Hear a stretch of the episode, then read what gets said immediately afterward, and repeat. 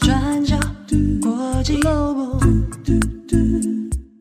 转角国际新闻。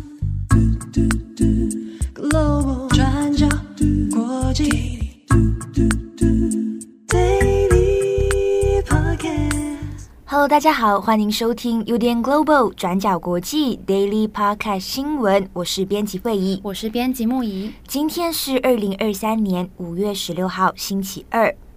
那在今天的 Daily 上面呢，我们两则都要讲关于东南亚的新闻，一则是柬埔寨，然后另外一则是泰国的选举进度更新。好，我们第一则来看柬埔寨。柬埔寨在今年七月即将要举行国会选举了。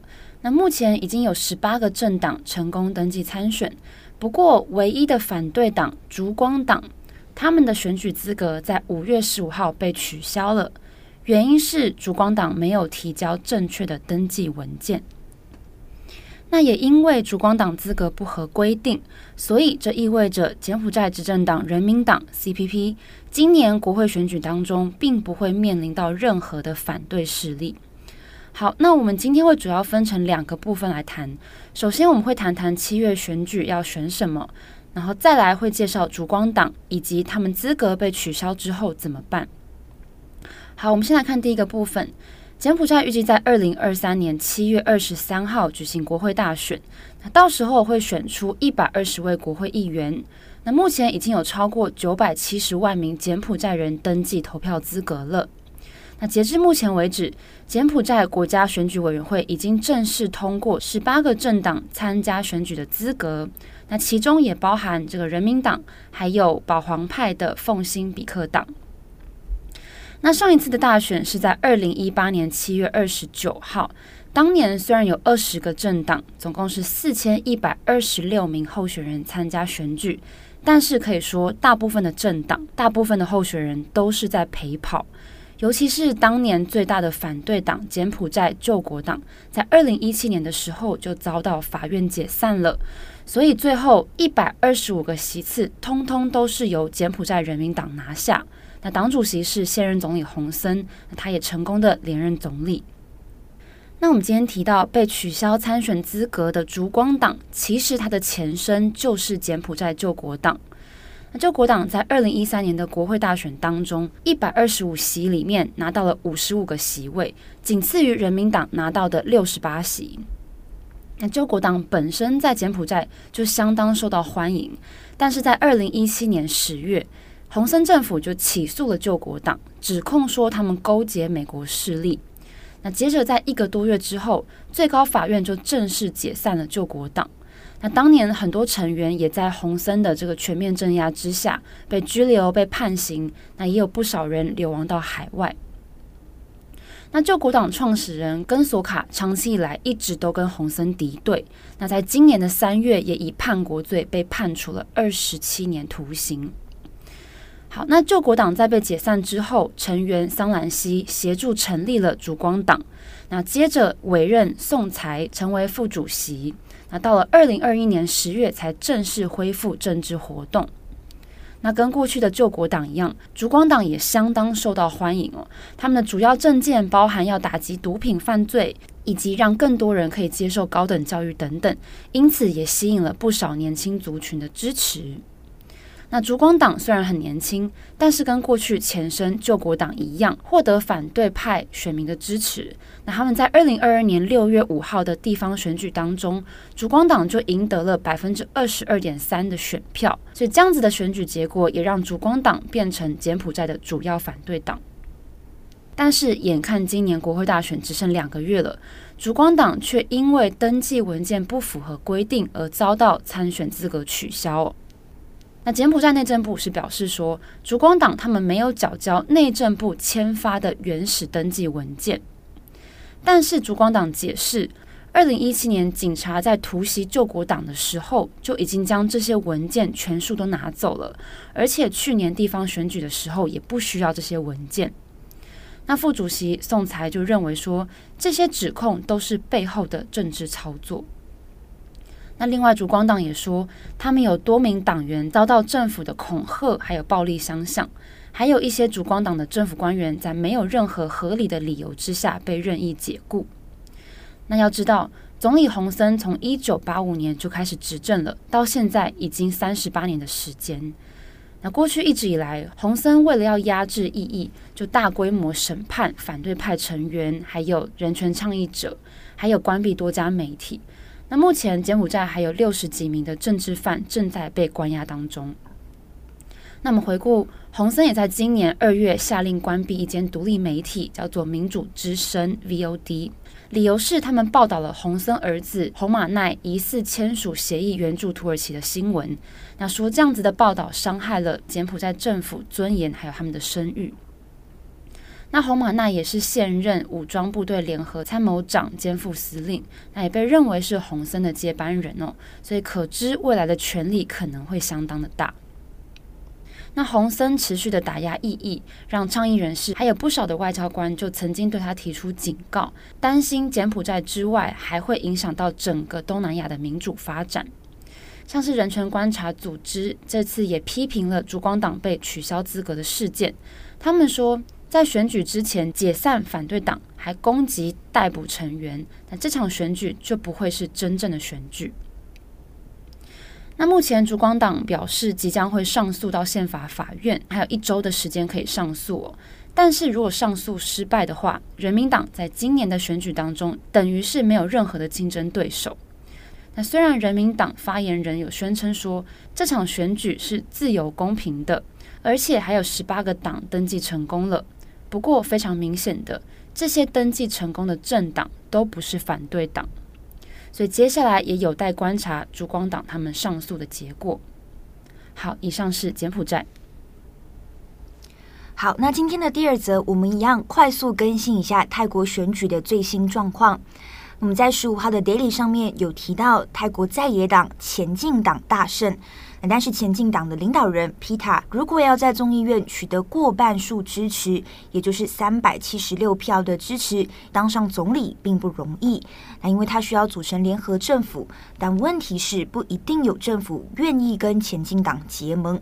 那原因在于前进党的政纲有很多跟保王派的主张是相互抵触的，包括要修改泰国刑法第一百一十二条，也就是冒犯君主罪。这在泰国其实非常敏感，其实也是禁忌话题。不过现在最新的消息是，皮塔已经宣布会跟六个政党一起组成联合政府，包括另外一个大的在野党叫做维泰党，所以合计现在一共拿下三百零九个众议院的席位，那距离当总理所需要的过半票数，也就是三百七十六票，剩下一小段的距离。那皮塔之所以可以成功组成联合政府，那一方面也是因为有维泰党的支持。维泰党这一次是第二大赢家。那外界原本还担心维泰党的领导人翁莹会不会跟皮塔竞争总理的位置。那结果翁莹表示他愿意加入前进党，并且会给皮塔当总理。那总的来看，今年才四十二岁的皮塔，现在声势也是非常的高。那走在路上呢，都会被选民团团包围。那在昨天皮塔的谢票活动上面，他的人就站在车子上面嘛，然后路过的地方呢，民众都在路上围观欢呼。那也有人高举三指手势。那不过后续我们可以留意的一件事情是，前进党的政纲是不是有可能实现哦？会不会遇到什么难题？那我们讲过嘛，前进党的政纲相对激进，也就是要改革王室跟军方，尤其是修改冒犯君主罪。啊，但是呢，跟他们组成联合政府的政党们到底会不会配合？前进党是不是可能需要做出妥协等等？那这些都还是要再观察的。那针对这个部分，皮塔的说法是，他说会确保在国会上面拥有全面、成熟而且透明的讨论。那大家其实也有问到维泰党的翁莹，那会不会支持修改冒犯君主罪哦？那翁莹的回答也是相对的保留，他就说维泰党有一个清楚的立场，那就是不会废除刑法第一百一十二条冒犯君主罪。但是关于这一点，我们可以在国会上面讨论。那这是翁莹的说法。好，那就算组成联合政府，不代表皮塔就可以当选总理。他还有两个大难关呢、那第一个就是参议院会不会投票给他？那第二个是他身上现在也面临了一些指控。那我们先看第一个部分。我们先前有跟大家说过，泰国总理需要参议院和众议院的过半票数，也就是三百七十六票，才可以当选总理。但问题是，参议院都是军方指派的人，那会不会想出什么方式来阻止皮塔当选呢？那对此呢，皮塔其实也已经对外宣布了，他就说自己已经准备好要当所有人的总理了，而且还说，如果有任何人要推翻选举结果，或者试图成立少数政府，都要付出沉重的代价。那皮塔这一番话，其实也像是在警告巴育，还有军方派系，还有参议院的人，告诉他们说：你们要尊重民意，因为其实外界现在也相当担心，如果皮塔到最后真的当上总理了，但是军方会不会又发动政变推翻？那按照泰国过去的状况，这还是有可能会发生的事情。针对这个部分呢，就也有记者问到皮塔相关的问题，像是他怎么看待参议院哦？那皮塔就表示他不担心，但是呢，他也不会大意。那这边我们也可以看一下路透社的整理，来看看参议院现在的风向到底是什么。那目前看起来像是呈现两极化。那路透社一共访问了六名参议员。那一个参议员就表示，他不会因为多数民众支持某个候选人，自己就会选他哦。他就说，这个候选人呢要诚实，不然你看希特勒也是多票当选，但最后却带领国家走向世界大战。那如果这个候选人到最后会给泰国带来分裂，那么他就不会支持这个候选人。然后另外一名参议员有说，他说一个领导人要尊重国家、宗教还有国王。简单来说，这就是泰国的三大支柱。那言下之意，也就是他不会支持皮塔。那因为这就跟前进党的政纲相互冲突嘛。那不过呢，也有一名参议员表示，他会尊重大多数人的意愿，也就是尊重民意。